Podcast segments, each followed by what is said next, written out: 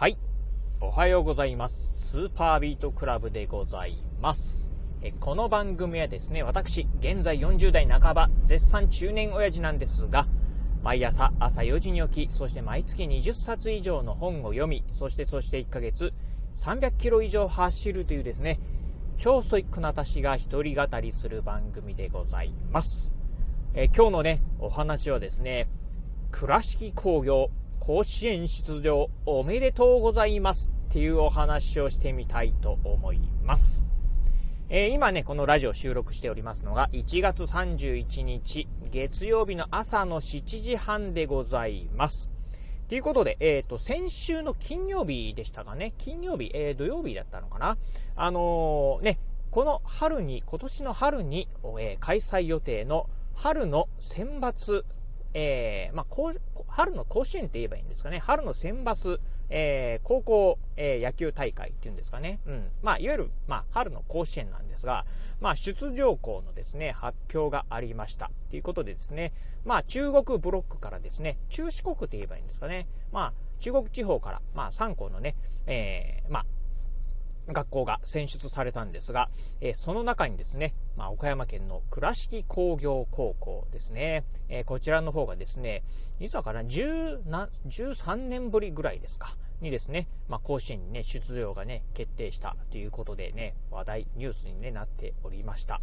えーこのね、倉敷工業高校なんですが、まあね、まあ、あの岡山県のね、倉敷市にある高校なんですが、実はですね、えー私、えーまあ、倉敷市っていうところにね、住んでおりまして、実は実はこのね、倉敷工業のね、野球部のね、練習グラウンドのね、すぐね、近所に住んでおります。ということで、えーまあね、今のね、うん、場所にね、住み始めて、ちょうどね、10年経つんですが、まあ10年間ね、まあこの倉敷工業のね、野球部がね、練習してる風景をですね、ずっと見てきた、まあ私としてはですね、まあ、うん、初めて、まあ、甲子園にね、出場するということでね、まあ、非常にね、こう、あおめでとうございますというね、気持ちでございます。というのもね、あの、まあ、これはね、どこの、まあ、えー野球部もそうかもしれませんが、やはりね、まあ、夏のね、暑い日でもですね、えーそして冬の寒い日、えー時にはですね、まあ、雨がね、えー降ってる日なんかでもですね、まあ、声を張り上げて、まあ、練習をしている風景なんかを、まあ、頻繁に見ておりました。まあ、見てる時もあればですね、あの、遠くからですね、こう、野球部員のね、うん、あの、声出してね、頑張ってるね、うん、えーこえーなんていうんですかね、声援なんかもね、耳にすることがね、ありました。うん、そういうのをね、まあ、知ってるとですね、ああ、よ、よくね、えー頑張って、ようやくね、甲子園出れたんだなっていうふうにね、思う次第でございます。はい。まあね、なかなかこう、春の、えーまあ、春の甲子園っていうのはですね、うん、あの、夏の甲子園よりもね、さらにね、こうね、出場するのはね、厳しい、うん、道のりはね、厳しいんじゃないかなと思うんですが、まあ、ギリギリ、まあ、なんとかね、まあ、出場できたのかなっていうふうにね、思ってるところでございます。あのーまあね、この中国大会でね、優勝、もしくはね、準優勝、準優勝すればですね、まあ、ほぼほぼね、出場はね、決定的っていうところあるんですが、確かね、ベスト4だったのかな？うん、っていうところで、まあね、出場できるかどうか、まあ、ちょっとね、微妙なところではあったんですが、まあ、今回ね、出場、まあ、甲子園の、春の甲子園のね、切符をね、手に入れたというところではね、本当ね、まあ、おめでとうございますと言いたいところでございます。まあね、今年のこの春の甲子園、えーいつだったかな？あのー東海地方、東海ブロックですかね、あの、聖度クリストファー高校ですか、うん、がね、まあ、あのブロック大会でね、準優勝したのにもかかわらず、甲子園にね、出場できないというね、まあなんかそんなね、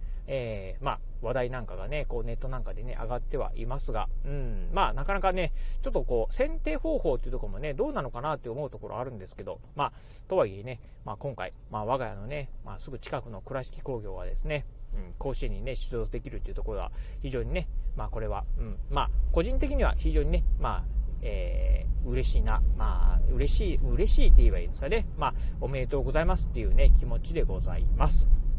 まあ、本当ね、あのー私もね、こうね、うん、まあ、野球なんかね、全然やってこなかったね、タイプなんでね、その、運動系のね、部活っていうのはね、大変さっていうのはよく分かってないところもあるんですけど、うん、いや、本当ね、もう、えーまあ、1年365日の中でね、ほとんどね、休みなくですね、練習してるというところを見ていると、うん、まあね、これだけ頑張ってもね、なかなかね、甲子園にはね、出場できないんだっていうところをね、思っているところではありました。えー、本当ね、朝早くからですね、まあ、朝練して、そしてね、まあ、えー、夕方からですね、まあ、うん、あのー、練習してというところで、1日にね、2回、え練習して、え相当なね、練習量でございます。そしてね、まあ、うん、あのー、本当ね、夏休みとかね、春休み、冬休みなんかもね、関わらずね、ずっと練習してる。えー、時によってはね、まあ、雨が降ってる日なんかでもね、練習してる、えー、日なんかもありましたんでね、うん、本当ね、いや、すごいなというふうにね、思ってたところでございます。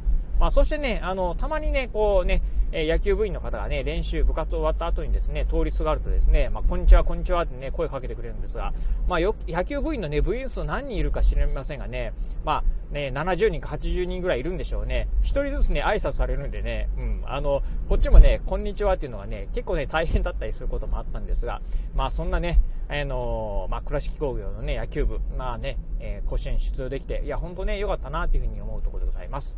まあね、住み始めて10年、うん、まあ、いつかはね、甲子園出れるんじゃないかなっていうふうにね、あれだけ練習してたらっていうふうに思ったんですが、まあ、この岡山県はね、岡山県の中でもね、やはりね、こう、甲子園、えー、常連のね、強豪校なんかもね、ありますんで、なかなかね、こう、うん、道のり険しかったところなんですが、まあ、ようやくね、こうね、出れるということでは、うん、これはね、まあ、非常にね、まあ、嬉しいことかなというふうに思っております。まあ、今年はね、うん、まあ、普段ね、私ね、ほとんどテレビなんか見ないんですけど、ちょっと今年はもう春の甲子園ね、あのー、試合があればですね、ぜひね、ちょっとね、チェックしてみたいなというふうに思うところでございます。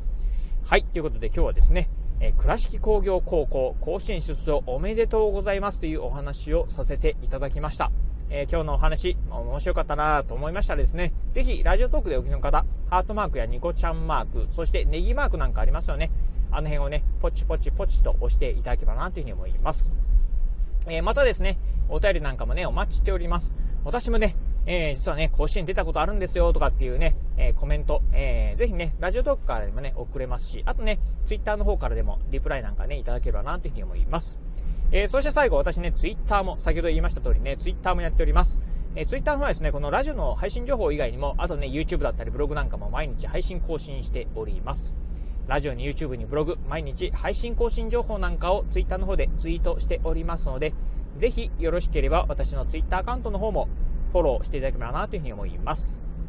はい、ということで今日はこの辺でお話を終了いたします。今日もお聴きいただきましてありがとうございました。お疲れ様です。